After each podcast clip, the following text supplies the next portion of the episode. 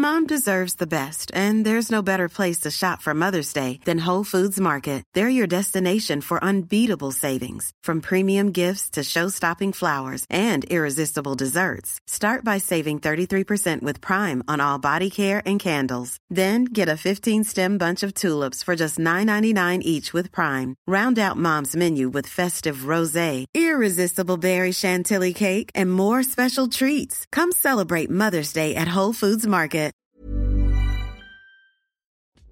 Bonjour, je suis Clémence Bodoc. Je suis Esther Meunier. Vous écoutez Activiste, une nouvelle approche de l'action politique. Elle devrait être en classe. La meilleure façon de se payer un costard, c'est de travailler. I am not a believer in climate change. C'est papa et maman qu'on assassine. Vous vous transformez en véritable chien de garde de la police de la pensée. Le choc n'est pas un choc climatique. Et puis si on est au SMIC, eh ben faut peut-être pas divorcer non plus dans ces cas-là. Ou dans les milieux où il y a vraiment le pouvoir, il n'y a pas de femmes. Oh ça suffit là.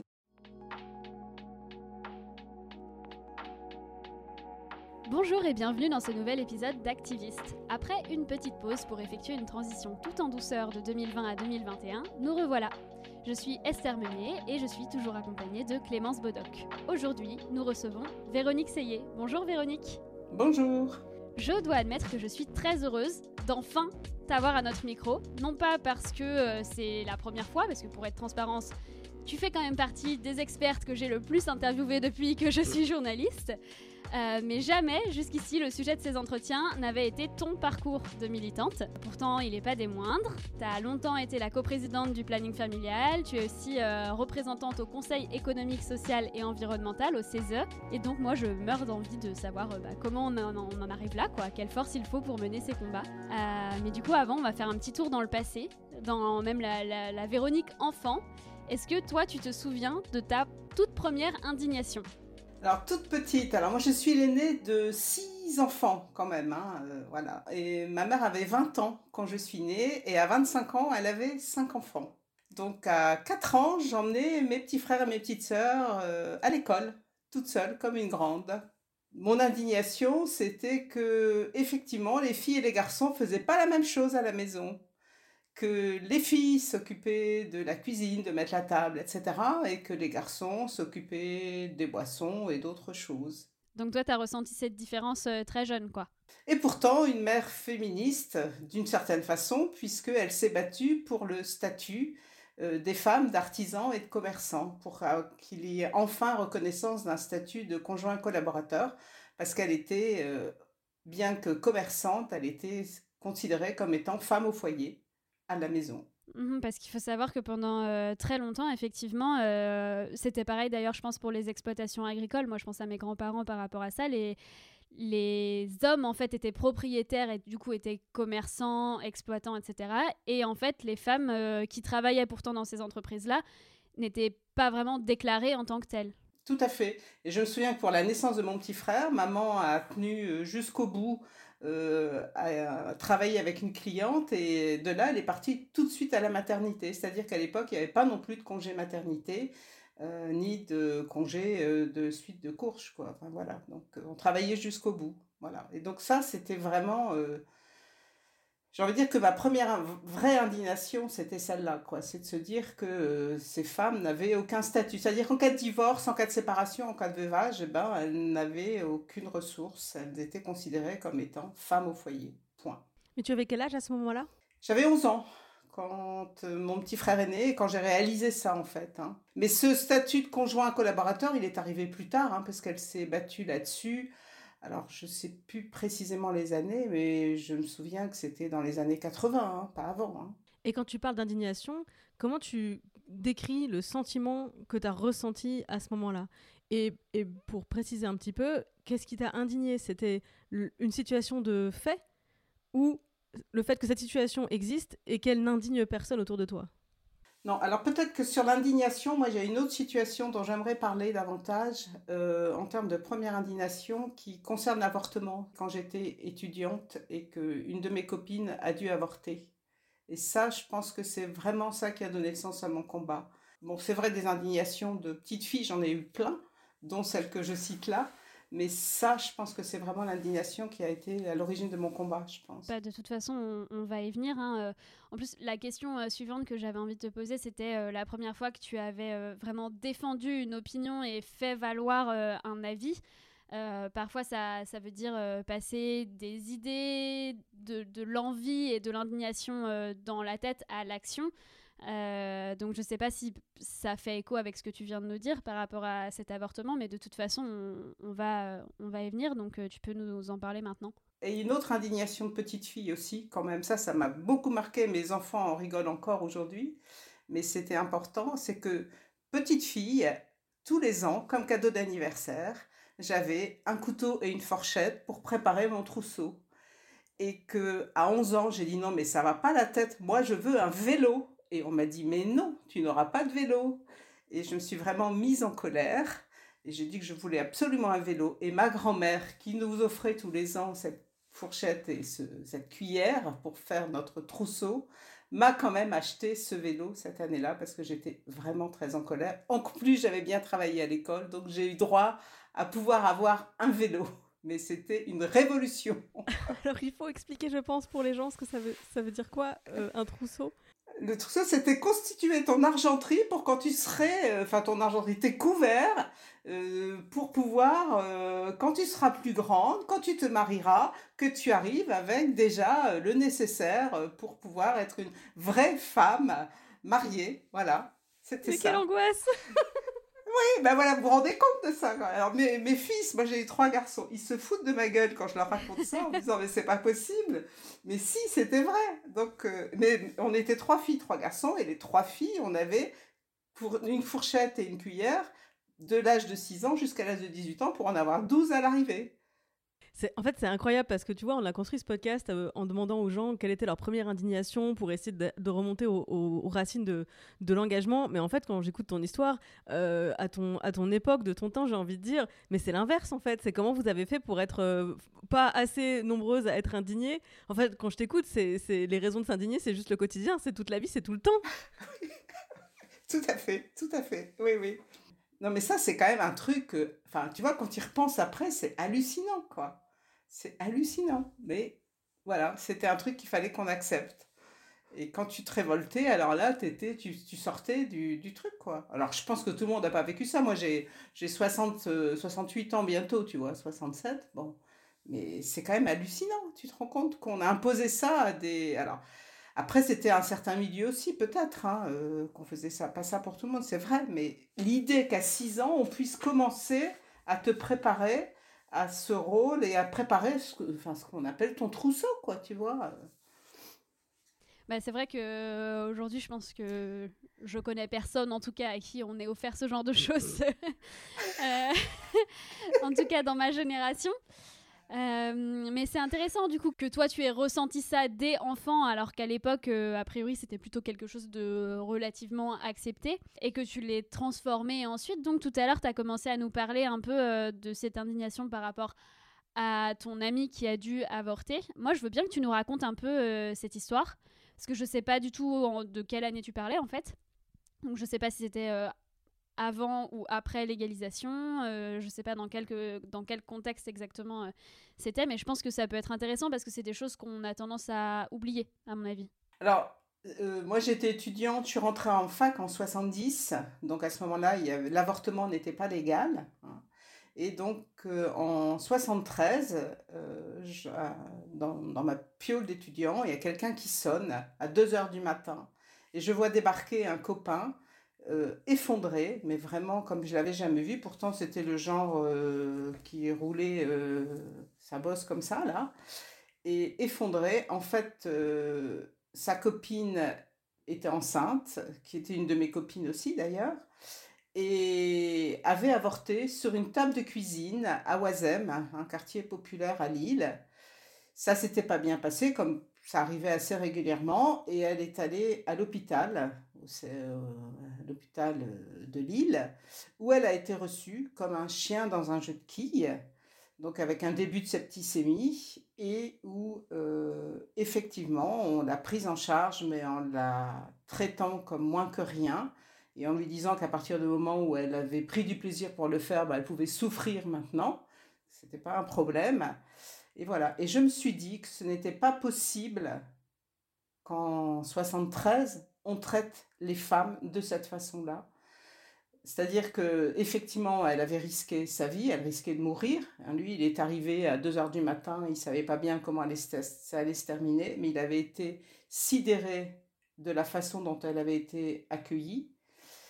Et moi, je me suis dit que ce n'était pas possible qu'on traite les femmes de cette façon-là. Je me suis dit que c'est un truc qui ne m'arriverait jamais, mais ça a été pour moi absolument euh, une prise de conscience de la façon dont on pouvait traiter les femmes à cette période-là, et une prise de conscience de cette difficulté à pouvoir euh, décider soi-même euh, si on voulait un enfant, si on n'en voulait pas, et puis, euh, c'était aussi, à ce moment-là, plus compliqué aussi d'accéder à la contraception. Hein.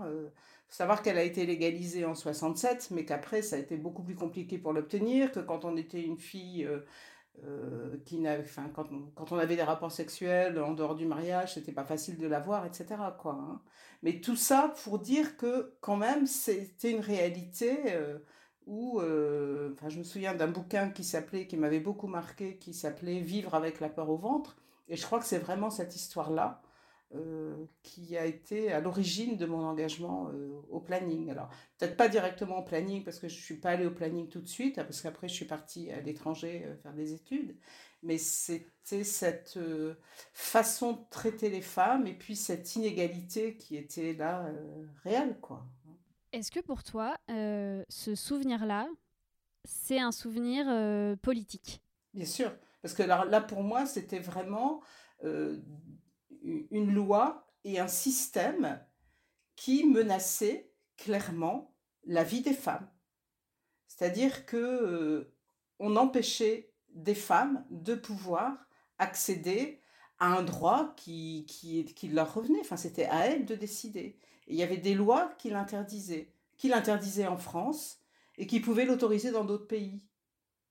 Donc c'est bien un acte politique, c'est bien un choix politique. Et donc l'indignation, pour moi, elle est aussi politique, c'était de se dire qu'il fallait qu'on change ces, lois et qu'on ne pouvait pas laisser les choses telles quelles, quoi. C'était pas possible. Moi, du coup, euh, j'aimerais bien que tu me donnes un petit peu ta définition de politique, parce que je pense que quand on parle de ce genre de choses, il y a encore un certain nombre de personnes qui perçoivent pas ce qui relève de l'intime, en fait, donc parce que ça relève de la sexualité, de la grossesse, du désir d'enfant ou non. Euh, je pense qu'il y a encore des gens qui ont du mal voilà, à, percevoir que c'est un sujet politique. Peut-être qu'alors ça l'était, mais peut-être qu'ils ne le perçoivent plus aujourd'hui comme demeurant un sujet politique, puisque maintenant c'est légalisé quelque part, on se pose plus vraiment euh, la question en France, en tout cas. Oui, c'est légal en France, mais on voit bien que si je prends un, pays comme la Pologne aujourd'hui, dans un pays où on a euh, au pouvoir des personnes populistes, des personnes qui sont sous influence de pouvoirs religieux, le, un des points importants, c'est justement de faire régresser la loi pour revenir à un soi-disant ordre naturel. C'est quoi un ordre naturel? Un ordre naturel qui hiérarchise les rapports entre les femmes et les hommes, qui empêche les personnes de vivre leur sexualité sans discrimination, si on pense aux droits des personnes euh, LGBT en Pologne aujourd'hui. Donc on voit bien que cette question de la maîtrise du corps des femmes, de la maîtrise de leur fécondité, est éminemment politique et que ce sont des droits qui sont toujours menacés, qui sont jamais considérés comme étant des droits à part entière. Si on prend la loi Veil en France aujourd'hui, la loi Veil en France, quand elle a été votée, elle a été votée avec cette double clause de conscience, alors qu'il existe une clause de conscience aujourd'hui pour euh, tout acte médical. Est-ce que tu peux expliquer un petit peu ce que c'est que la double clause de conscience? Parce que dans les milieux féministes, on connaît ce terme, on sait à quoi on fait référence, mais quand on n'est pas euh, hyper euh, intéressé de près au sujet, je ne sais pas si c'est su de tout le monde. Non, la loi Veil, elle a été votée, j'ai envie de dire, comme une loi de santé publique. Hein. C'est-à-dire que Simone Veil avait bien mis en évidence et avait entendu le fait qu'en France, des femmes mouraient d'avortements clandestins de façon régulière. Et ça, euh, j'ai envie de dire que les féministes le disaient, les médecins le disaient, enfin, et, si on est arrivé à la, à la légalisation de l'avortement avec la loi Veil, ça a été un combat d'abord d'associations féministes, un combat et un mouvement social. Hein. C'est-à-dire, c'est pas, euh, c'est comme pour la contraception ou pour l'avortement, tous ces droits-là sont jamais des lois qui viennent comme ça d'un gouvernement. Ce sont toujours des histoires de lutte. Et en ce sens-là, c'est tout le temps politique. Et dans cette lutte sur l'accès à l'avortement, le premier objectif qui avait été évoqué par euh, Simone Veil, ça avait été de réduire le nombre d'avortements clandestins parce que des femmes qui sont enceintes et qui ne veulent pas garder leur grossesse, de toute façon, elles avortent, dans de bonnes ou dans de mauvaises conditions, et en prenant des risques pour leur santé. Et c'est bien ça que des médecins mettaient en évidence. Enfin, je veux dire, les hôpitaux regorgés de femmes qui arrivaient dans des situations au bord de la septicémie, et, certaines mouraient d'ailleurs. Hein. Et donc ça, c'est quand même une réalité. Donc cette loi, elle a été votée, mais en mettant des conditions restrictives, c'est-à-dire qu'on ne faisait pas confiance aux femmes. Hein. on a posé un délai. Ce délai, il, est de, il était de 10 semaines au départ, il est maintenant à 12 semaines. Bientôt, on va peut-être passer à 14 semaines. Et encore, on voit bien tous les débats que ça soulève d'augmenter de deux semaines ce délai d'avortement. Donc on voit bien que ce délai, il est arbitraire, puisque euh, la femme qui avorte aux Pays-Bas peut avorter jusqu'à 22 semaines. Je voudrais bien qu'on m'explique pourquoi c'est différent aux Pays-Bas euh, par rapport à la France. Enfin, je crois qu'on n'est pas fait différemment. Hein. Donc c'est bien un délai arbitraire qui est imposé par des personnes qui font les lois et qui veulent garder le contrôle sur le corps des femmes. Comment expliquer par exemple qu'au Canada, on pourrait avorter, euh, j'ai envie de dire, sans délai? C'est-à-dire, si on faisait confiance aux femmes, on sait que de toute façon, une femme qui veut avorter, en général, elle veut avorter le plus vite possible. Donc faisons confiance. Est-ce qu'il y a besoin d'imposer un délai pour l'avortement? Moi, je ne le crois pas. Fondamentalement, je ne crois pas.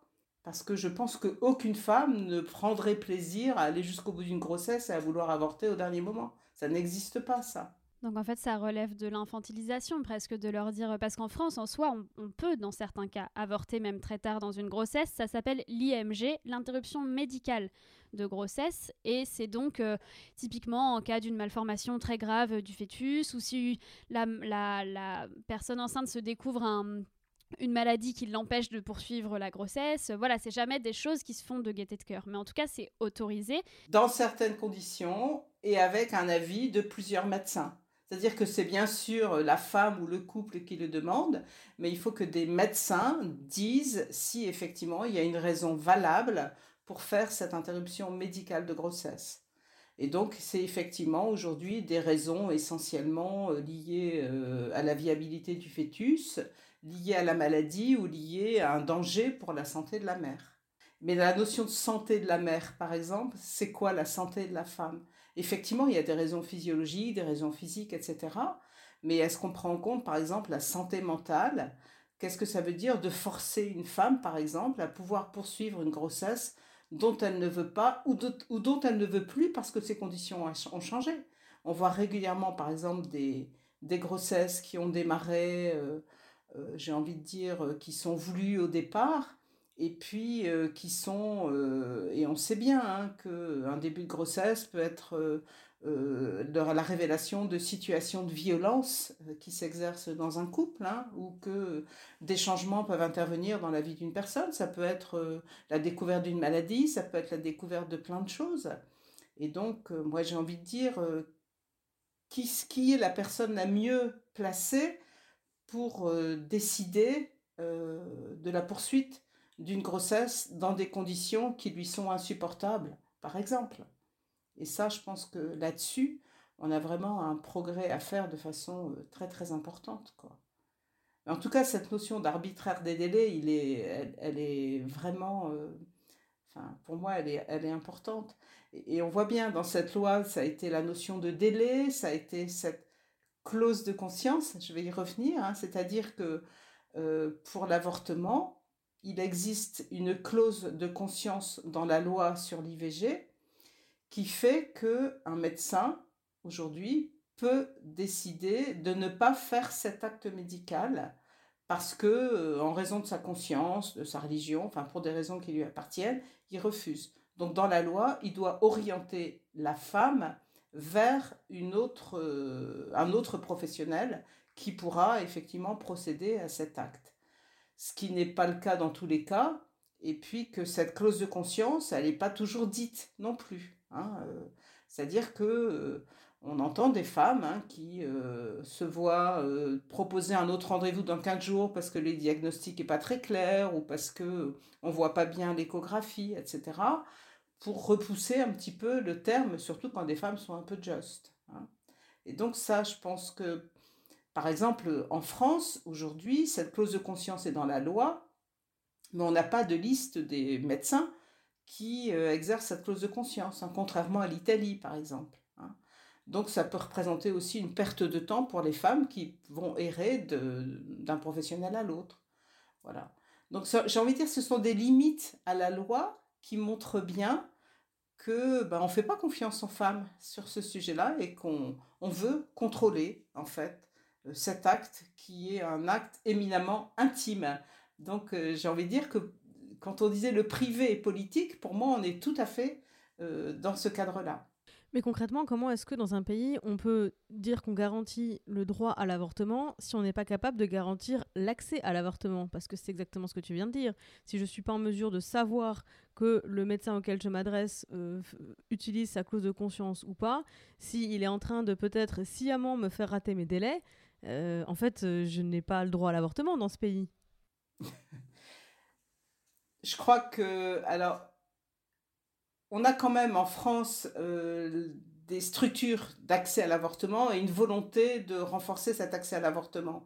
Mais aujourd'hui, effectivement, je pense que il y a encore un écart entre la loi telle qu'elle devrait s'appliquer et la loi telle qu'elle est telle qu'elle s'applique de fait quoi aujourd'hui. On voit bien qu'aujourd'hui il y a euh, dans l'accès à l'avortement il y a encore euh, des grands déserts euh, médicaux à certains endroits.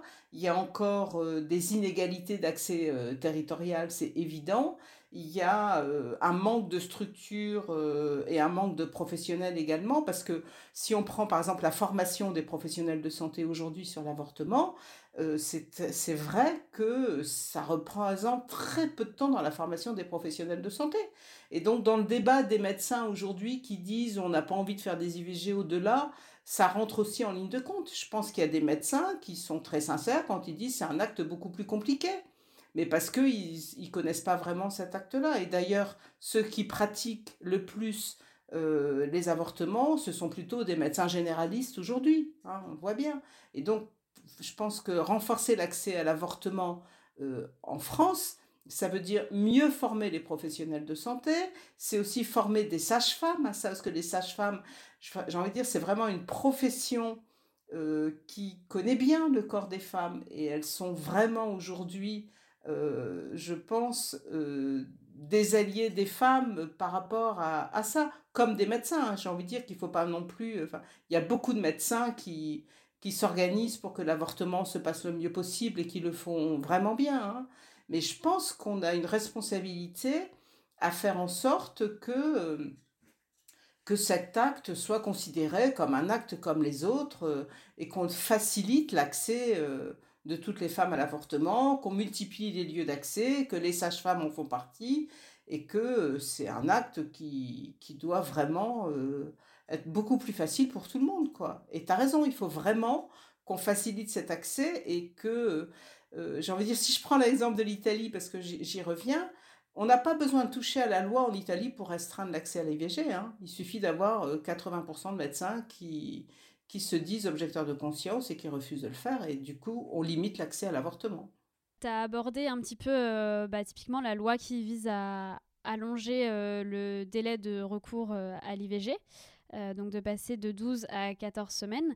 Je pense que depuis que je suis journaliste, il y a eu plusieurs fois des débats euh, à l'Assemblée nationale euh, ou au, Sénat autour de l'IVG, que ce soit, alors qu'est-ce qu'on, par exemple pour le, délai, le délit d'entrave numérique, je me souviens, il y avait eu des débats très violents, et donc là, on le voit encore avec des multiples propositions, en fait, puisque ça a été proposé plusieurs fois hein, d'allonger ce délai à 14 semaines.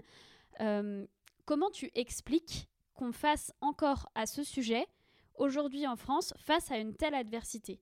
Face, bah, par exemple, à un gouvernement qui, sur ce sujet de l'allongement à 14 semaines, dit euh, on ne peut pas le mettre dans telle loi parce qu'il faut avoir un débat plus large à ce sujet-là, ou euh, mais est-ce que euh, c'est vraiment nécessaire? Est-ce qu'il n'y a pas d'autres leviers sur lesquels appuyer avant pour favoriser l'IVG tout en ne finançant pas forcément à grand fort de subventions des plannings familiaux, par exemple? Pourquoi on a encore, en 2020-2021, ces oppositions euh, qui demeurent quoi? À quoi elles sont dues? Moi, je crois qu'il y a vraiment derrière tout ça euh, la, volonté de garder la maîtrise sur euh, la, fécondité, sur le corps des femmes. Je crois qu'on est dans ces rapports-là encore aujourd'hui et sur sur, euh, oui, c'est ça, euh, ne pas en faire un droit à part entière, quoi. Hein. Il est toujours conditionné à quelque chose. Et moi, j'avais été sidérée euh, quand il y a eu la suppression de la notion de détresse dans la loi.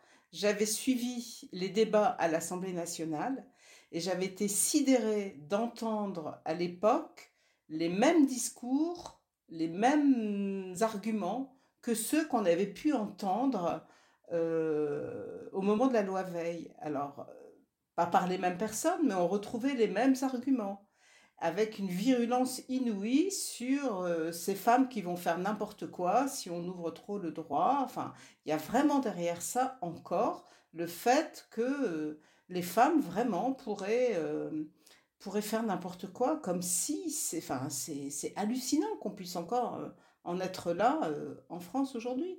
Donc elles vont aller au-delà de... C'est comme par rapport à ça, enfin je veux dire sur les délais, quand euh, on vous dit euh, mais si on passe à 14 semaines, après vous allez encore vouloir plus. Ben oui, on voudra plus. Et forcément, moi je dis qu'à un moment donné, c'est pas de limite qu'il faut, qu'on fasse confiance aux femmes et qu'on considère que c'est elles qui sont les premières à pouvoir décider ce qui concerne leur corps et à décider de leur vie. Pour moi, euh, la possibilité d'avoir la maîtrise sur son corps et sur sa fécondité, c'est une condition de l'égalité entre les femmes et les hommes.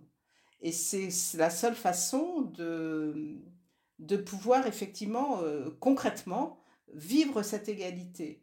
Or, le refus euh, de pouvoir accorder à part entière ce droit de décider sur son corps et sur sa vie, ce droit de maîtriser sa fécondité, c'est pour moi la base du patriarcat. Vraiment. On voit euh, quand tu en parles comme ça euh, que c'est maintenant une pensée que tu articules euh, très clairement politiquement. Voilà, tu sais où, sont les sources, quelles sont les causes et qu'est-ce qu'il faut faire bouger bah, finalement pour le secouer toujours plus ce patriarcat. Est-ce que à l'époque où donc tu as cette amie qui s'est retrouvée à, avorter dans de très mauvaises conditions, tu avais déjà conscience de de toute cette euh, de, de, tout ce qui entourait en fait cet acte-là? Ou est-ce que c'est quelque chose qui est venu plus tard euh, Alors moi je n'en avais pas du tout conscience à ce moment-là. Moi ça a été une révolte de me dire c'est la première fois que j'étais confrontée de cette façon-là à, euh, à ce qui touche à l'intime comme ça.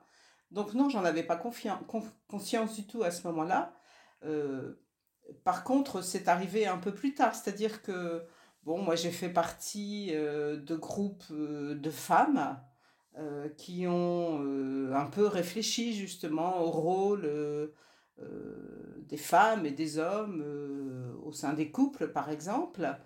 Et puis là où, et ça a été le début de mon engagement au planning, ça a été quand même, je vais revenir sur cette loi Veille parce qu'à mon avis, elle est quand même assez caractéristique c'est quand même une des premières lois, enfin une des seules lois que je connaisse, à mon avis, qui a été votée pour 5 ans. Votée pour 5 ans, c'est-à-dire qu'elle avait été votée et qu'ensuite elle devait être, euh, voilà, elle devait être confirmée au bout de 5 ans.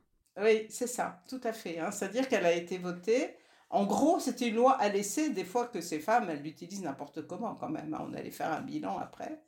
Voilà. Et donc, euh,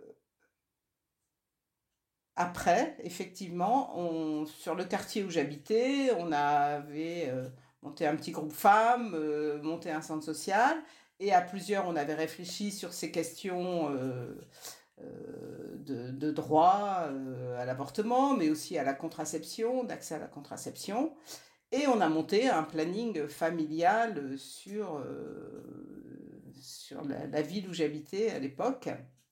Voilà. Et un des premiers combats, ça a été le renouvellement de la loi Veil, c'est-à-dire qu'en 79, on collait des affiches pour dire qu'il fallait que le droit à l'avortement soit maintenu et qu'il fallait que la loi soit effectivement revotée. On en était là, hein, en 79, c'est-à-dire que quatre ans après, il fallait dire qu'effectivement c'était important que cette loi puisse, être enfin, puisse continuer et être améliorée. Je rappelle qu'à l'époque, l'avortement n'était pas remboursé. Il n'a été remboursé qu'en 81.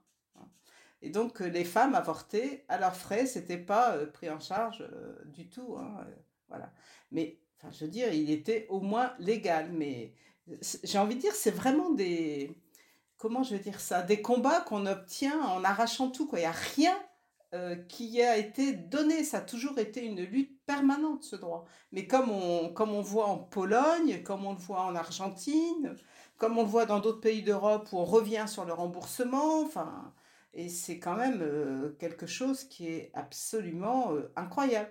C'est Geneviève Fraisse qui disait que c'était pas un droit fragile, mais un droit réversible. Et je pense qu'elle a vraiment raison sur la réversibilité de ce droit. C'est jamais acquis de façon définitive. On peut toujours revenir derrière. Tu disais que c'était une lutte continue et je trouve que c'est important et intéressant de creuser ce point avec toi parce que tu as toute cette continuité. Euh, nous, on est euh, des petites jeunes là, on vient d'arriver sur le marché du féminisme.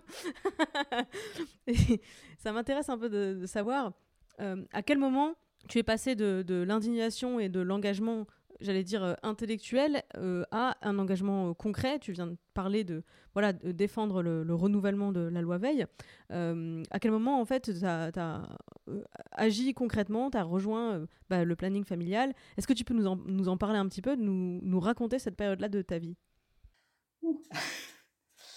Alors, eh bien, oui, ben, j'ai envie de dire, sur le quartier où, on habitait, on avait constitué un petit groupe femmes, et c'est avec ce groupe femmes qu'on a décidé de rejoindre le planning familial.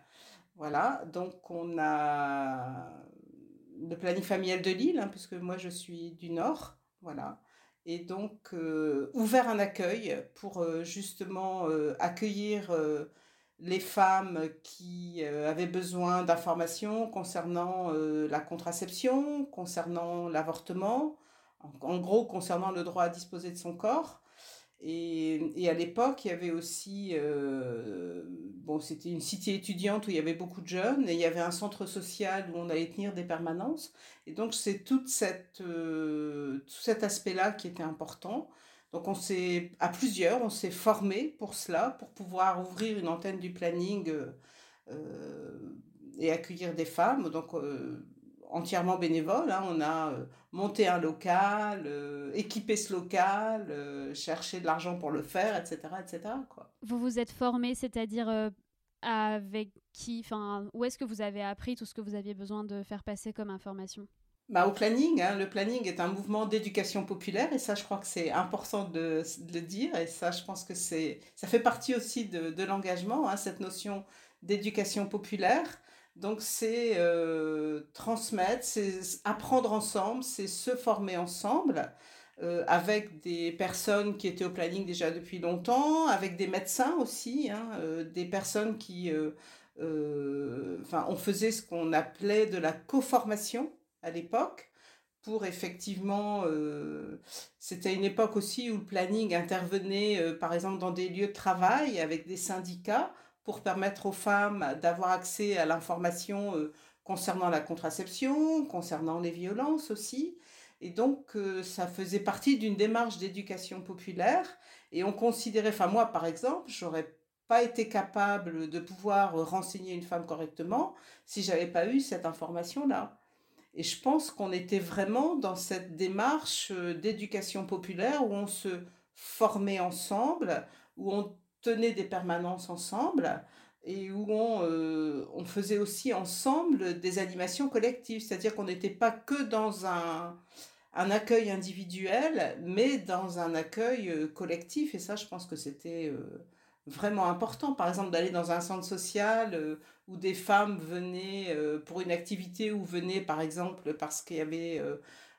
parce qu'elles avaient de jeunes enfants et qu'on pouvait échanger avec elles sur ce qu'elles vivaient, sur leurs besoins ou pas en matière de contraception. Et ça, je pense que c'est vraiment important et c'est un engagement, euh, enfin c'est quelque chose que j'ai beaucoup aimé au planning, c'est cet euh, engagement collectif, c'est cette force du collectif, c'est-à-dire qu'on on travaillait ensemble à repérer aussi euh, les endroits où on allait, et ça je pense que c'est quelque chose qui a toujours guidé un peu l'action que j'ai menée par la suite, enfin c'était on n'était pas dans l'engagement individuel, mais dans quelque chose euh, de collectif. Parce que de toute façon, je pense que ces droits, on ne peut les défendre que de façon collective. Hein. Je veux dire, euh, quand on parle de sororité, je pense que c'est un mot qui est, qui est très fort, mais c'est vraiment cette force du collectif qui fait que euh, on passe pas les bras tout le temps et qu'on continue et qu'on se dit que, que les choses peuvent avancer, quoi. Moi, je suis assez impressionnée parce qu'en vrai, je me dis, bah déjà, monter une antenne du planning familial euh, à la force de ses petits bras, c'est waouh C'est à plusieurs, hein, à plusieurs. Non, mais bien sûr, à plusieurs, mais il n'en demeure pas moins que c'est quand même quelque chose d'important et de, qui doit nécessiter énormément de travail. Euh, ensuite, rester dans cette organisation, finir euh, par la co-présider, c'est ça, c'est cette sororité qui t'a poussé à rester tout, tout le long, euh, jusqu'ici, euh, dans cette organisation qu'est le planning familial? Alors, je suis pas restée toute ma vie au planning, hein, parce que c'était un engagement très fort dans ma vie. Alors, c'est vrai qu'on a monté cette antenne à plusieurs. Cette antenne correspondait vraiment à un besoin sur la ville où on était, et donc on a, à plusieurs, on s'est formé, on a trouvé un local, on a monté cette antenne, voilà, et ça a correspondu à un besoin pendant un moment donné. Bon, et puis après, ben, ça a aussi nourri, orienté en fait notre façon de travailler. Moi, je, je sais, par exemple, j'ai vraiment passé beaucoup de temps à travailler euh, sur euh, l'émancipation des femmes, par exemple, à travailler avec elles, mais pas toujours au planning familial. Enfin, je veux dire, le planning a été un engagement euh, bénévole. Hein. Ça, je pense que c'est important de le dire. Et on a été plusieurs comme ça mais ça en même temps orienté, euh, je pense, l'engagement professionnel de plusieurs des personnes avec qui on avait euh, monté euh, ce travail-là. Voilà. Tu vois, moi au départ, j'étais prof d'anglais. Hein. J'ai été prof d'anglais pendant cinq ans et j'ai arrêté pour après faire une formation de travail social.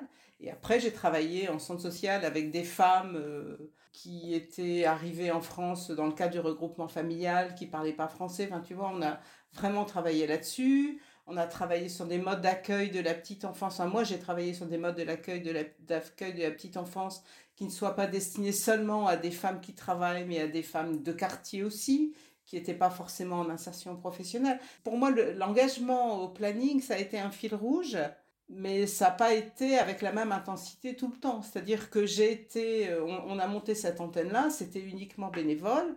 Après, on a été prise par des activités professionnelles qui fait qu'on n'avait plus vraiment le temps d'y consacrer tout ce temps-là. Et puis qu'en plus, il y a eu, euh, enfin, le planning s'est organisé, il y a eu des, c'est professionnalisé aussi, il y a eu plus de, plus de monde. Enfin, ça, je pense que ça, ça c'est. Il y a eu un centre du planning à Lille, il y en avait, il y a eu des antennes qui ont été montées ailleurs.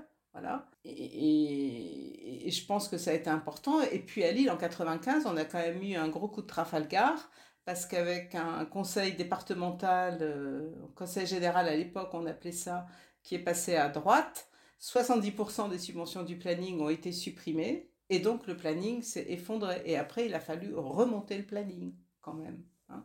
Donc on, voit bien, hein, tout ça, c'est des, associations qui sont aussi euh, fragiles. Quoi, hein, euh. Donc quand tu dis, tu vois, monter une association du planning, j'ai envie de dire, c'est c'est encore aujourd'hui le cas. Il y, a, il y a des départements aujourd'hui où il y a des personnes qui se mettent ensemble parce qu'au départ, pour qu'un planning existe, il faut qu'il y ait derrière un engagement bénévole, un engagement de personnes. Alors moi, je dis un engagement bénévole et politique, parce que pour moi, c'est être au planning, c'est un engagement politique, euh, féministe, et je pense que c'est important de pouvoir le dire comme ça, et que donc des personnes s'engagent pour créer une association ou pour recréer une association quand elle a disparu pour des raisons diverses. Et pour après monter un lieu d'accueil, un lieu de formation, euh, un lieu où des femmes peuvent venir participer à des animations collectives. tout ça, c'est quelque chose qui est important. quoi. Pourquoi c'est une association? Parce qu'à t'écouter, en vérité, c'est des missions d'intérêt général, d'utilité publique. Enfin, je n'imagine pas qu'aujourd'hui, on ferait des associations pour euh, euh, euh, informer les gens sur la nécessité de prendre soin de leurs dents et du coup, les aider à accéder à des dentistes qui sont pas des escrocs, qui sont, qui sont capables de bah, réparer leurs dents sans leur faire sans repousser les rendez-vous à des délais euh, déraisonnables, enfin, on, ce serait quand même bizarre. Et euh, l'autre moitié des missions dont tu parles, celles qui ne sont pas vraiment dans l'accès à la santé, c'est beaucoup de l'éducation. Donc, on a déjà une association qui s'appelle Éducation nationale, et c'est un service public. Donc, en fait, à t'écouter, je, comprends que ça, que ça a dû naître comme une association dans les années 70. Par contre, j'ai du mal à, à me dire que en 2020, 21 maintenant, c'est encore une association et c'est toujours une association en construction et c'est toujours une association dont les financements sont menacés à chaque changement de majorité politique dans les régions. Mais je pense que, par exemple, la, loi euh, Neuwirth, qui avait euh, institué la contraception, a institué après les centres de planification et d'éducation familiale dans cette loi-là. Ça, c'est en 68. Juste pour euh, donner le contexte. 67. La loi 67, elle est votée. La et loi euh, et les décrets ont mis longtemps à sortir. Mais voilà. Et en 74, la notion de centre de planification et d'établissement euh, d'information et, sur le, et de conseil conjugal et familial. Hein, voilà. Donc ça, ce sont des, des, des textes de loi qui ont permis la création de ces structures-là. Alors, en fait, on est toujours dans un combat politique pour l'accès à ces droits, et après, on a des structures qui se mettent en place. Mais ces structures, elles ne se mettent pas en place. Bien sûr on devrait avoir un service public, et les centres de planification, aujourd'hui, euh, existent en tant que structure publique. Ils sont pilotés par les départements, et on voit bien que d'un département à l'autre, les politiques sont différentes. Donc, c'est pas le tout d'avoir des lois qui soient votées. Il faut qu'après, les services existent et que ces services soient aussi des services de qualité. Et donc, je pense que ce qui est important aujourd'hui, quand on est une association comme le planning familial, c'est pas forcément de vouloir mettre en place tous les services. Et tous les centres du planning familial aujourd'hui, par exemple, ne sont pas centres de planification. Il y en a qui le sont, mais pas tous. Mais en tout cas, ce qui est important, c'est que tous les centres du planning familial vérifient que les femmes aient bien accès à la contraception comme le prévoit la loi, vérifie qu'elles aient bien accès à l'avortement comme le prévoit la loi, et qu'on soit toujours là, d'une part. Et d'autre part, je pense que c'est vraiment important que euh, les qu'on continue à se battre pour que ce soit clairement une politique publique de santé sexuelle qui permette d'avoir accès à des centres de planification, à des lieux d'information, à des lieux d'écoute, à des lieux d'information sur les droits des personnes LGBT aussi, parce que ça, je pense que c'est absolument indispensable, mais qu'aujourd'hui, il est enfin, forcé de constater que c'est toujours un combat de dire que les services doivent être mis en place, et que les services doivent être mis en place de façon qualitative. Si on prend la loi, par exemple, sur l'éducation à la sexualité, depuis 2003, on dit que tous les élèves doivent avoir accès à euh, une éducation à la sexualité à raison de trois séances par an, euh, en, parlant euh, non pas simplement de contraception ou de, ou de maladies sexuellement transmissibles, mais qu'il faut aborder tous les sujets concernant l'égalité, la lutte contre les discriminations liées à l'orientation sexuelle, à l'identité de genre. De fait, aujourd'hui, ce n'est pas appliqué, ça passe toujours après d'autres choses. C'est jamais prioritaire. Et donc, on a toujours besoin de faire en sorte que ce soit effectif, de le dire et de, dire qu'il faut que ça se fasse. Mais aussi, je pense que c'est important que des associations puissent euh, aller dans des, dans des lieux où il y en a besoin, que ce soit dans les écoles, que ce soit dans les lieux d'éducation des jeunes, dans des centres de loisirs, enfin partout. Parce que je pense qu'aujourd'hui, il faut absolument, enfin ça doit faire partie des politiques prioritaires, et on en est très loin aujourd'hui. On n'est pas du tout dans ces politiques prioritaires.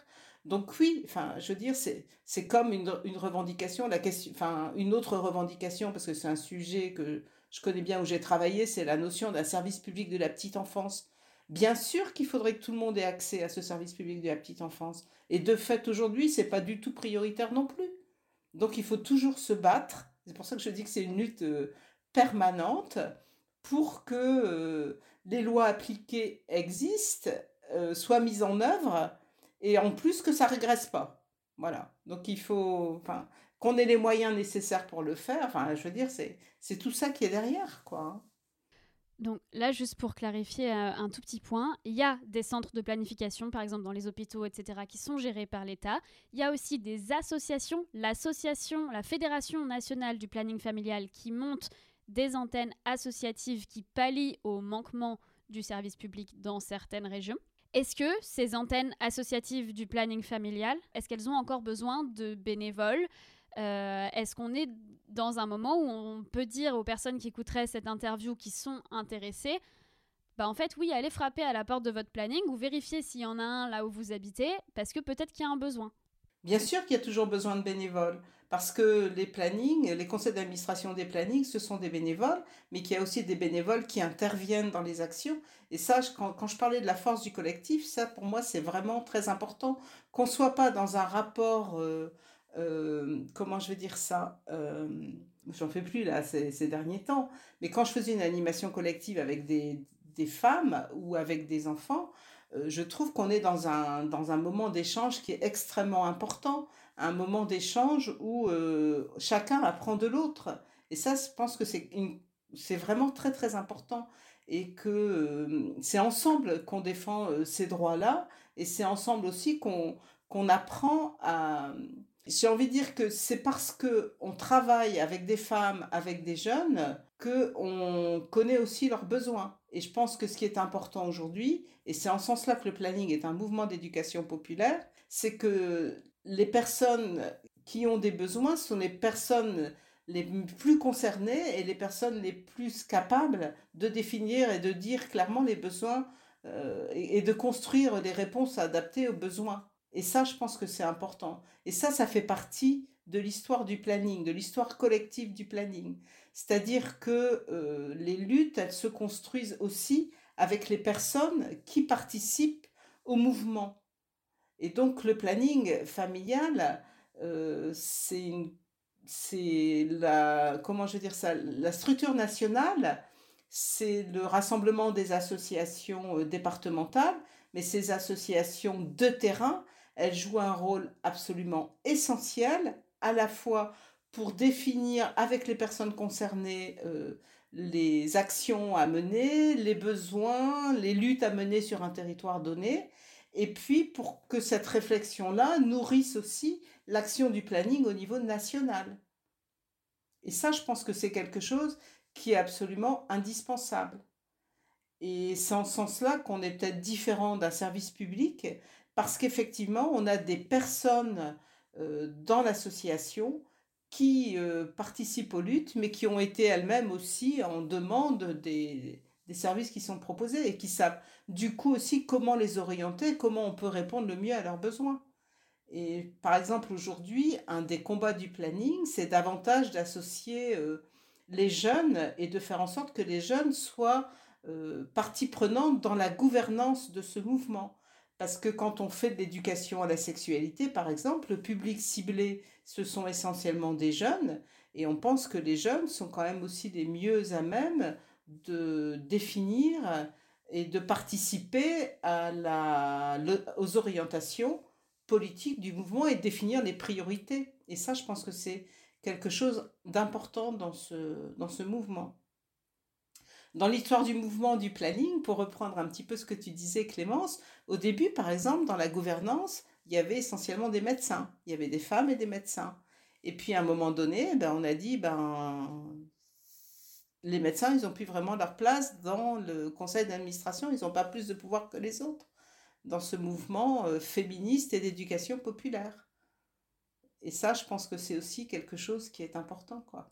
Et alors justement, récemment, euh, donc toi, tu as été longtemps coprésidente du planning. Six ans. Six ans. C'est pas, c'est pas, ouais. À, à, mon échelle, euh, à mon échelle, c'est longtemps parce que j'ai l'impression que pendant toute la durée, en fait, depuis le début de ma vie professionnelle, donc le début où j'ai commencé à entrer en contact avec le planning familial pour avoir des interviews, des expertises, contribuer à mes enquêtes et à mes articles, c'était en fait très régulièrement à toi que je m'adressais parce que tu étais coprésidente. Donc voilà, c'est pour ça qu'à mon, à mon échelle, ça fait longtemps. Mais je vois, c'est pas. Voilà. En tout cas, récemment, tu as passé le flambeau à une nouvelle génération. Maintenant, c'est donc euh, Sarah Durocher et Caroline Réby qui sont les coprésidentes. Qu'est-ce que ça fait, ça, de passer le flambeau à une nouvelle génération?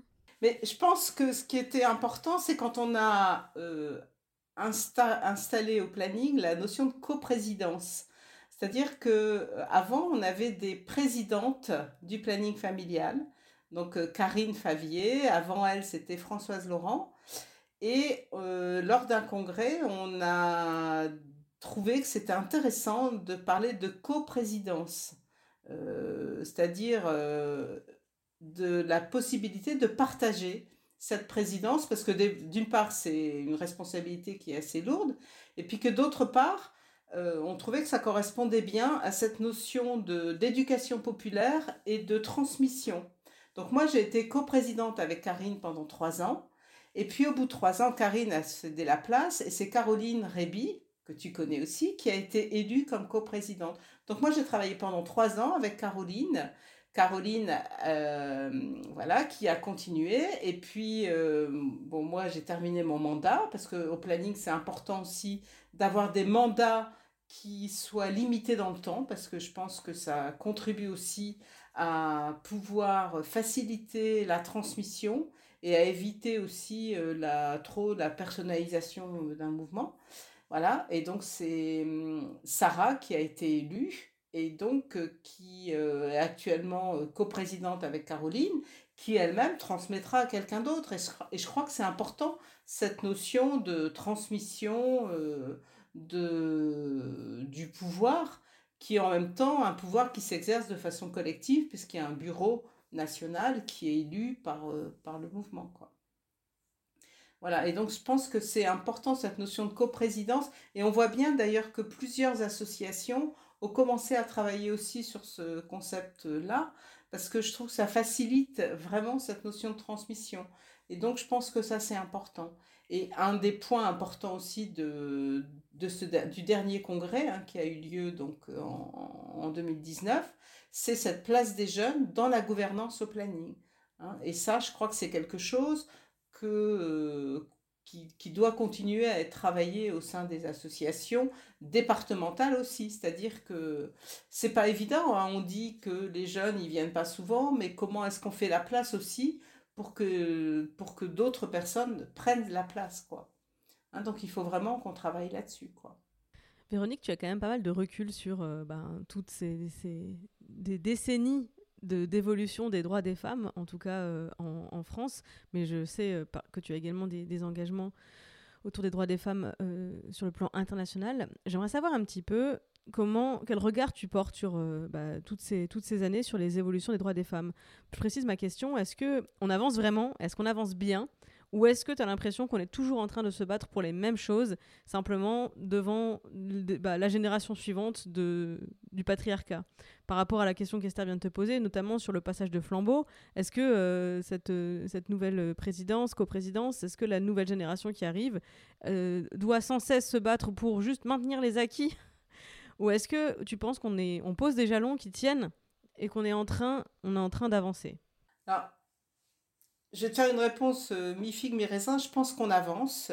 Euh, J'ai envie de dire, sur une période de 40 ans, là, on a fait de, de, des avancées qui sont vraiment importantes, mais qu'en même temps, on est toujours sur euh, cette notion de fragilité, voire de réversibilité d'un certain nombre de droits. Euh, même si globalement sur une ligne on avance, on voit bien que régulièrement euh, il y a des retours en arrière, il y a des backlash. Et ça, je pense que c'est important. Alors, moi, je pense que ces dernières années, ce qu'on a vu, c'est des générations de féministes qui ont qui se sont vraiment mobilisés. Il y a beaucoup de jeunes qui sont impliqués. Enfin, quand je vois, par exemple, l'Argentine, le mouvement qui s'est passé en Argentine, où on a vu plein de jeunes qui se sont engagés. On voit exactement la même chose en Pologne aujourd'hui, hein, dans la rue. ce sont des femmes de toute génération qui y sont. en Argentine, on a vu des femmes qui se sont battues déjà au moment de la dictature qui se sont, enfin, l'alliance entre ces très jeunes générations et les, les, les, femmes qui se sont battues effectivement au moment de la dictature, c'est vraiment important cette notion intergénérationnelle. Donc ça, pour moi, c'est un grand espoir et c'est quelque chose qui est vraiment euh, très, très important. Et en même temps, je pense qu'il faut, enfin, et, qu'en même temps, ces, ces, nouvelles générations, elles peuvent mener aussi d'autres combats. Parce que je pense que, par exemple, si on prend un mouvement comme le planning, le premier combat, ça a été l'accès à la contraception, l'accès à l'avortement, et puis on a vraiment élargi sur la lutte contre toutes les discriminations liées à l'orientation sexuelle, à l'identité de genre, et on voit bien aujourd'hui que ce sont des, des, des mouvements qui s'enrichissent. Enfin, je veux dire, c'est vraiment très très important. Et moi, mon souhait, c'est de dire que euh, au niveau du féminisme, il y a beaucoup d'évolutions et que c'est vraiment important d'intégrer tous ces champs-là aujourd'hui. Euh, et je crois qu'on a vraiment intérêt à, à s'unir, enfin, comment je vais dire ça, à faire en sorte que ces bagarres pour ces droits, qui sont à mon avis des droits fondamentaux, qu'on ait vraiment tendance à travailler ensemble. En tout cas, enfin pour moi, cette vague de jeunes qui travaillent avec des, des, des, des vieilles, enfin je veux dire, cette, ce mouvement transgénérationnel, c'est vraiment un grand espoir pour le féminisme et qui va au-delà des bagarres qu'il peut y avoir entre... Euh, différentes formes de féminisme. pour moi, il y a un droit fondamental qui est le droit de décider de sa vie et que pour y arriver, eh bien, on a on tous un chemin différent à faire et qu'on subit, on vit pas tous les mêmes oppressions et que cette démarche d'un de la, la notion d'intersectionnalité, par exemple, qui est une notion aujourd'hui qui fait agir plein de gens, et moi je dis heureusement qu'on a cette analyse-là aujourd'hui pour se rendre compte que toutes les femmes aujourd'hui ne subissent pas les mêmes oppressions et qu'on doit agir ensemble pour faire que chacune, de là où elle est, puisse accéder le plus rapidement possible à tous les droits de disposer de son corps et de décider de sa vie. Et ça, c'est vraiment un combat qu'on doit mener euh, tout ensemble et pas euh, se battre pour des, des, chapelles. Enfin, je pense que, enfin, pour moi, c'est vraiment important aujourd'hui de considérer que euh, la lutte contre les discriminations, c'est un, une lutte contre toutes les formes de discrimination, on doit la mener ensemble, quoi. Je pense que c'est un message euh, important à faire passer. Et euh, donc là, tu viens de parler de solidarité bah, transgénérationnelle. Tu as un peu évoqué tout à l'heure la Pologne, l'Argentine. Moi, en te connaissant un peu, je sais aussi que tu te sens très concernée et que tu es en contact avec des féministes qui se battent donc à l'étranger. J'aimerais que tu expliques un peu quelles sont ces solidarités qui existent déjà à l'international, euh, qui sont les, ennemis communs euh, contre lesquels vous vous battez en fait. Alors les ennemis communs, ben, il y, en a, y en a beaucoup. Hein. Euh, le patriarcat, là, je pense que c'est vraiment une notion qui est universelle. Et là, on a vraiment du boulot à faire hein, pour que ce patriarcat, il est vraiment présent partout.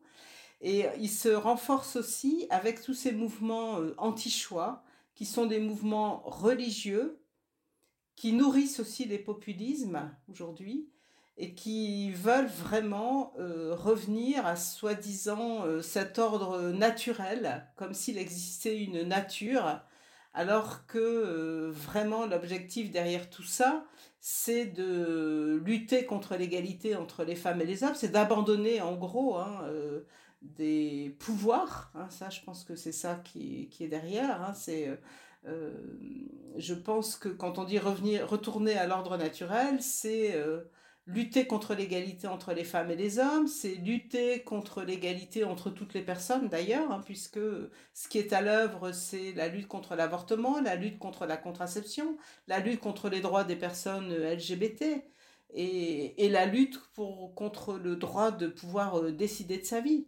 Et donc ces mouvements anti-choix, qui sont des mouvements religieux, veulent imposer une vision du monde qui est complètement hétéronormée, qui est euh, sexiste, qui est... euh, oui, c'est ça, on peut dire ça comme ça, hein, qui est hétéronormé, sexiste euh, et voire raciste, puisque on voit bien, par exemple, en Hongrie, que ce qui est à l'œuvre, c'est ça aussi derrière. hein, c'est un, un mouvement euh, contre les personnes euh, qui viennent d'autres pays, euh, qui sont d'autres couleurs. Enfin, c'est un mouvement raciste aussi qui est derrière, hein, puisque euh, euh, on a bien pu décider qu'il fallait surtout pas des enfants euh, de personnes gays et surtout pas des enfants d'immigrés, mais qu'il fallait repeupler la Hongrie, par exemple, avec euh, des personnes euh, du pays, quoi. Donc, euh, développer des politiques natalistes, par exemple, hein, pour éviter euh, euh, l'immigration aujourd'hui. Enfin, comme si, euh, comme si une société euh, mixte euh,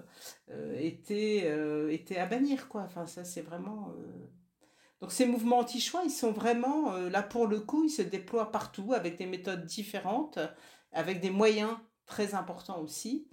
Et ce sont des mouvements qui sont alliés aux politiques. On voit bien aujourd'hui que c'est eux qui euh, écrivent les lois en Pologne, c'est eux qui au Brésil ont une influence absolument euh, importante, quoi. hein, et... Tu as utilisé à plusieurs reprises une expression euh, sur laquelle je voudrais qu'on revienne, restaurer l'ordre naturel. Cette expression, je sais que tu la sors pas de nulle part. Elle est tirée d'un document qui est l'œuvre en fait de ces ennemis que tu viens de décrire. Est-ce que tu peux expliquer un petit peu parce que je pense que moi en tout cas quand j'ai découvert ce document, grâce à toi d'ailleurs, euh, ça a été un peu le truc qui m'a fait prendre conscience que ces mouvements contre lesquels le mouvement féministe se bat, va devoir se battre, sont en fait très organisés et, euh, très puissants en fait.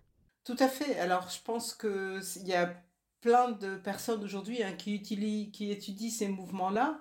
Et je pense notamment à Nel Data, hein, qui euh, a travaillé avec David Paternotte justement sur euh, euh, ces mouvements anti-choix qui ont vraiment un programme au niveau européen.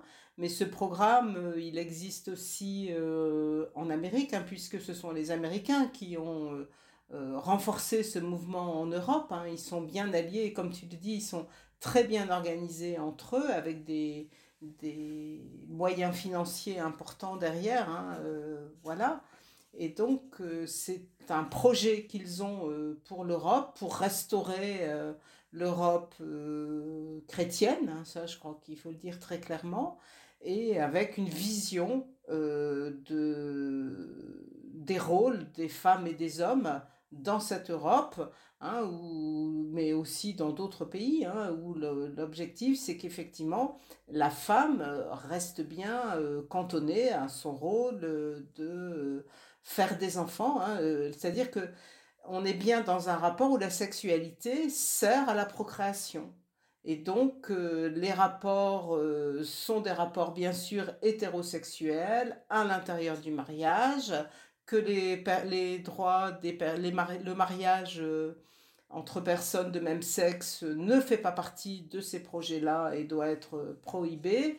Et on voit bien ce qui se passe en Pologne avec ces zones euh, anti-LGBT qui sont érigées dans un certain nombre de villes et donc euh, où on veut reculer, enfin quand je pense à la Hongrie qui veut instaurer dans la constitution le fait que le mariage c'est un acte entre un homme et une femme, ça veut dire qu'on nie les droits de plein de personnes et qu'on leur- qu'on crée une discrimination liée à leur orientation sexuelle ou à leur identité de genre.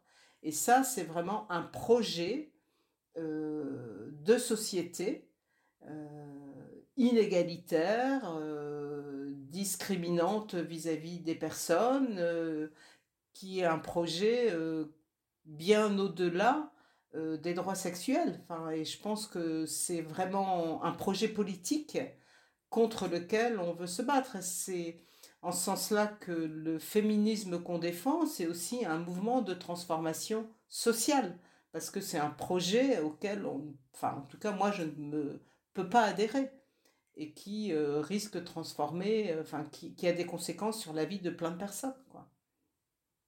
Voilà, parce que c'est des mouvements donc, qui, notamment donc restaurer l'ordre naturel, euh, c'est Agenda Europe, euh, le mouvement qu'il met en place. C'est des mouvements qui se réunissent très régulièrement tous les ans pour mettre en place leur stratégie, conquérir le pouvoir dans certains pays. On a vu que ils ont réussi dans un certain nombre, euh, que ce soit, je sais pas, les États-Unis avec Donald Trump, le Brésil avec Jair Bolsonaro. on parlait tout à l'heure de la Hongrie, de la Pologne. Ce sont des, solidarités qui s'organisent avec des financements des milliardaires qui voilà qui vont mettre en fait leur fortune à disposition euh, de, de, ces mouvements-là. Euh, moi, j'aimerais te demander en face, quelles sont les solidarités qui doivent être créées en fait de notre côté pour euh, bah, contrer ce mouvement-là de régression je crois que c'est vraiment important de construire des solidarités déjà entre mouvements féministes, mais aussi entre mouvements, enfin des féministes et, les, les, les, associations LGBT, commencent à s'organiser entre elles, enfin pour pouvoir faire face à tout cela, mais aussi construire un, vrai, euh, enfin ces solidarités, elles, ne peuvent se construire qu'au niveau international. Oui, ce que je veux dire, c'est que ces solidarités, elles se construisent dans les luttes et dans le soutien aux luttes qui sont menées. Je pense que quand des droits reculent dans un pays du monde, ils peuvent reculer partout. Et ça, enfin, on l'a bien vu par rapport aux, aux, droits sexuels et reproductifs, mais on le voit dans beaucoup d'autres, dans beaucoup d'autres domaines. Mais je pense que c'est vraiment en construisant ces solidarités au quotidien, en se connaissant, en créant des réseaux, qu'on arrivera à faire reculer et les, les mouvements qui sont des mouvements euh, anti-choix. Et qu'il faut, un, un, rôle important qu'on a aujourd'hui, c'est de faire connaître ces mouvements anti-choix qui, d'une certaine façon, se présentent aussi comme défendant euh, des droits euh, des femmes. Enfin, et, c'est ça qui est quand même très difficile aujourd'hui, c'est qu'ils sont nombreux. Euh, J'ai envie de dire que les, solidarités entre féministes, mais aussi entre défenseurs de ces droits, elles se construisent dans la lutte. Dans la lutte pour les droits, mais aussi dans la défense des personnes qui défendent ces droits. Parce qu'il faut savoir aujourd'hui qu'il y a des personnes qui sont attaquées parce qu'elles défendent ces droits-là. Et donc je pense qu'on a à construire ces solidarités au niveau international et à vraiment faire connaître aussi l'action de ces mouvements anti-choix. Parce que même s'ils sont très nombreux, par exemple dans un pays comme le Brésil ou la Pologne, en nombre, ils ne représentent pas euh, quand même énormément de personnes, mais ils représentent un pouvoir. Ce sont des personnes qui ont des stratégies politiques de s'allier avec les pouvoirs en place, d'aller les conseiller, de se placer près euh, du pouvoir, d'être entendu, de contribuer aux lois.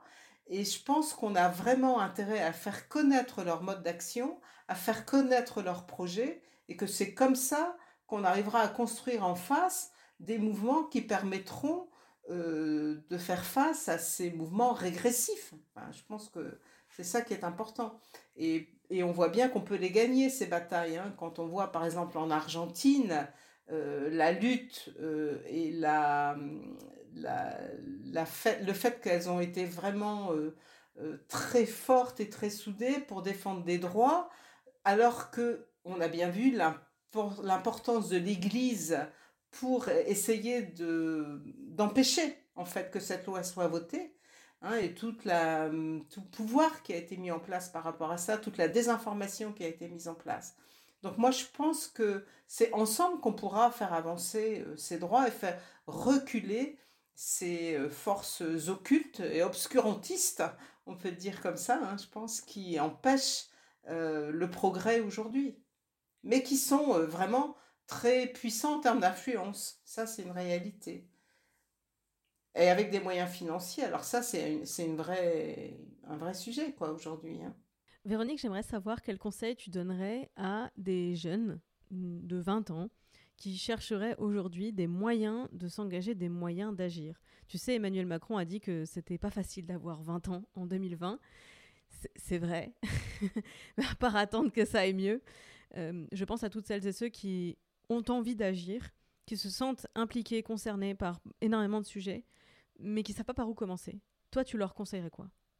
Bah, Je leur conseillerais d'abord de se mettre à plusieurs, parce que je pense que c'est important de pouvoir... Enfin, je pense que tout seul, c'est compliqué, mais je pense que c'est vraiment important euh, d'agir ensemble et de pouvoir euh, rencontrer d'autres personnes pour faire valoir... Euh, enfin, pour construire ce projet. Enfin, moi, je pense que c'est déjà au quotidien vivre ensemble des moments de solidarité, définir ensemble les objectifs qu'on veut se donner euh, ça se fait vraiment. Et puis être solidaires les uns des autres, je pense que c'est important parce que dans cette euh, lutte, euh, c'est pas toujours facile de se débrouiller tout seul dans son coin.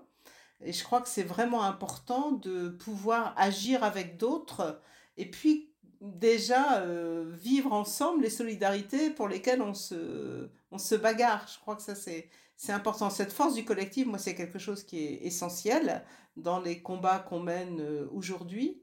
Donc je leur dirais surtout restez pas tout seul, surtout euh, allez voir euh, alors le planning ou d'autres associations dans lesquelles vous vous sentez bien. Et je crois que c'est vraiment important d'aller euh, d'aller frapper à la porte et de, de, de, dire que vous avez envie de faire des choses et que et je pense qu'au planning on vous fera de la place. Et si on vous la fait pas bah vous vous y allez vous faites un peu de forcing. Mais je pense que c'est vraiment important aujourd'hui de pas rester tout seul par rapport à, tellement de combats qui sont à mener, parce que je crois que c'est effectivement important aujourd'hui. On voit bien en période de crise combien c'est facile de revenir en arrière sur un certain nombre de choses, et que moi je trouve par exemple dans la crise actuelle, euh, les jeunes sont très impactés par cette crise-là, et je crois qu'ils ont vraiment... Euh, euh, besoin enfin, d'être ensemble. Enfin, je crois qu'il y a vraiment là de construire des solidarités, continuer à se battre. Et je crois que c'est. Enfin, moi, j'ai pris aussi beaucoup de plaisir parce que dans, dans la lutte, dans les luttes qu'on mène, il y a aussi tout le plaisir d'être ensemble. Enfin, je crois que il y a beaucoup de créativité aussi et je crois qu'on attend beaucoup aussi de pour renouveler euh, l'action collective. Il y a aussi plein de, plein de nouvelles formes à inventer et je crois que plus on sera à les inventer, mieux ce sera. Je crois que ça c'est quelque chose qui est important. Effectivement, je pense que euh, aujourd'hui, on a tendance à voir émerger en plus beaucoup de formes d'activisme qui peuvent paraître euh, finalement très solidaires, solitaires. C'est ça que je voulais dire avec un T. Mm. Euh, et je pense que donc c'est important de rappeler qu'en fait l'activisme c'est aussi avant tout quelque chose de collectif. Donc merci pour ça. Euh, on arrive à la fin de l'interview. On va te poser euh, deux questions, donc parmi celles que tu as choisies, euh, parmi nos traditionnelles questions pour conclure. Alors moi, je voudrais savoir d'abord le livre que tu aimerais relire pour la première fois, c'est-à-dire le découvrir à nouveau. Alors moi, il y avait un livre que j'avais beaucoup aimé, mais qui est vieux, qui s'appelait justement Vivre avec la peur au ventre. Euh, alors je ne sais pas s'il est, encore édité, enfin moi je l'ai toujours, Duguette Morière, qui raconte justement, euh, donc il a été, il est paru en 78 ou 79 je crois, et qui raconte justement euh, ce que c'est que de vivre avec cette peur au ventre, c'est-à-dire en couple, avec des enfants, et avec cette peur de porter des enfants qu'on n'a pas envie de porter. Et je pense que c'est vraiment euh, un, un, bouquin qu'il faudrait relire aujourd'hui. Je crois que ce sera intéressant de le mettre dans les mains de celles et ceux qui s'opposent à l'évolution des lois sur l'avortement aujourd'hui, qu'on comprenne un peu ce que ça veut dire pour une femme. Mais par contre, dans les livres très récents, je viens de terminer le livre de Fatima Das et je le conseille euh, à tout le monde. Il est vraiment aussi euh, très intéressant. La petite dernière, je trouve qu'il est vraiment très très bien. Je ne sais pas si vous l'avez lu, mais il est super. Voilà. Et puis, je voulais vous parler aussi d'un film euh, absolument magnifique, un film culte qui est L'une chante, l'autre pas d'Agnès Varda, qui est un film sur l'avortement, mais pas seulement sur l'avortement, qui montre euh, la force des femmes, euh, les luttes qu'on mène ensemble, la solidarité, la sororité, avec de très très belles images. Euh, on a organisé euh, de nombreux débats à partir de ce film et c'était pour moi une très grande joie de pouvoir en parler avec Agnès Varda et de lui dire que ce film n'avait pas pris une ride. Et ce qui a été vraiment super, c'est que en 2019, au niveau de l'Assemblée nationale, il y a eu un débat organisé avec elle à partir de ce film auquel j'ai eu le plaisir de participer avec Bibia Pavard et Camille Froidevaux-Métry. Et c'était peu de temps avant son décès. Et c'était un moment vraiment formidable. Et ce qui était vraiment important, c'est que ben, on a pu faire le constat avec Agnès Varda qu'il y avait encore beaucoup de choses à, à changer et qu'il ne suffit pas qu'une loi soit votée, il faut après qu'elle soit appliquée, aussi bien sur l'avortement que sur l'éducation à la sexualité. Alors voilà, surtout si vous ne l'avez jamais vu, allez voir ce film autre question. Tu nous as teasé tout à l'heure avec euh, ton plashti. Donc euh, voilà, c'est quoi ton plat réconfort quand tu dois te récompenser d'une grosse journée d'activiste? Je suis curieuse maintenant. Une bonne carbonade flamande à la bière et au pain d'épices. avec des frites de préférence. Qu'est-ce que c'est qu'une carbonade flamande pour euh, les gens qui n'habitent pas dans le Nord et ne connaissent pas Alors une carbonade flamande, c'est un plat mijoté à la bière. Voilà, donc euh, avec euh, un petit mélange d'oignons, de cassonade et de bière, voilà. Et donc on laisse mijoter pendant 3-4 heures au minimum, voilà. Et ce qui vous donne un petit goût et un petit parfum absolument délicieux à la fin. Mais sinon, une bonne tarte au maroilles, c'est plus rapide et c'est excellent aussi. Avec une petite bière, bien sûr. J'ai vu le meilleur panneau d'ailleurs au marché de Oisem il n'y a pas si longtemps. C'était, vu qu'on peut plus s'embrasser, profitons-en pour manger du maroilles. Exactement. Eh ben, merci beaucoup en tout cas Véronique. Euh, je pense qu'on a beaucoup à, tirer de tout ce que tu viens de nous raconter. Moi je trouve ça très encourageant et j'ai envie de garder en particulier euh, les, conseils sur euh, les solidarités transgénérationnelles, internationales et le collectif. Je pense vraiment voilà, que je crois que c'est vraiment euh, l'essentiel de l'histoire. Hein. Mm, des belles valeurs et voilà. Donc merci beaucoup. Euh, bah, merci à vous. Pour les gens qui veulent se renseigner sur le planning familial, on les renvoie vers euh, bah, le site du planning familial, le Facebook du planning. Voilà, je pense que ça c'est important.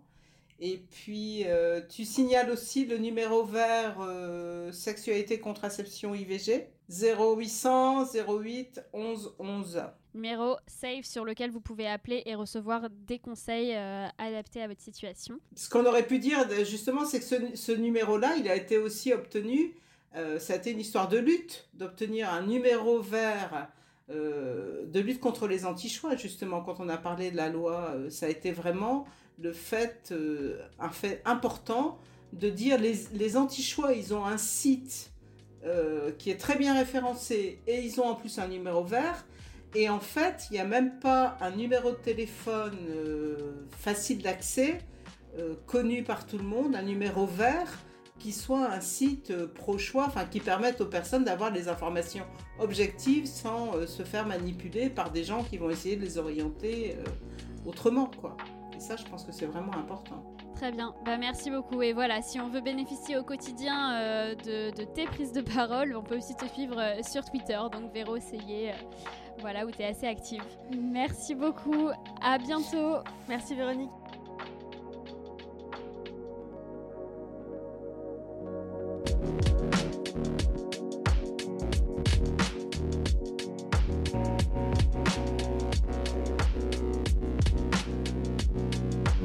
Et voilà pour cet épisode d'Activiste. On espère qu'il vous aura inspiré à agir.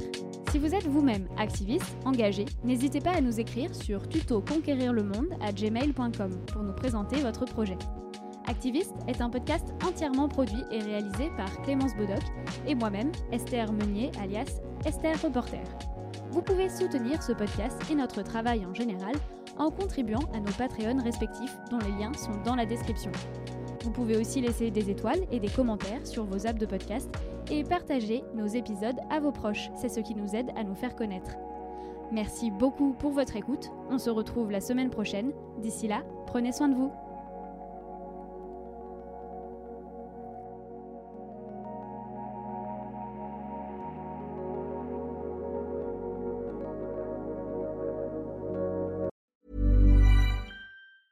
A lot can happen in the next three years. Like a chatbot may be your new best friend. But what won't change? Needing health insurance. United Healthcare Tri Term Medical Plans are available for these changing times.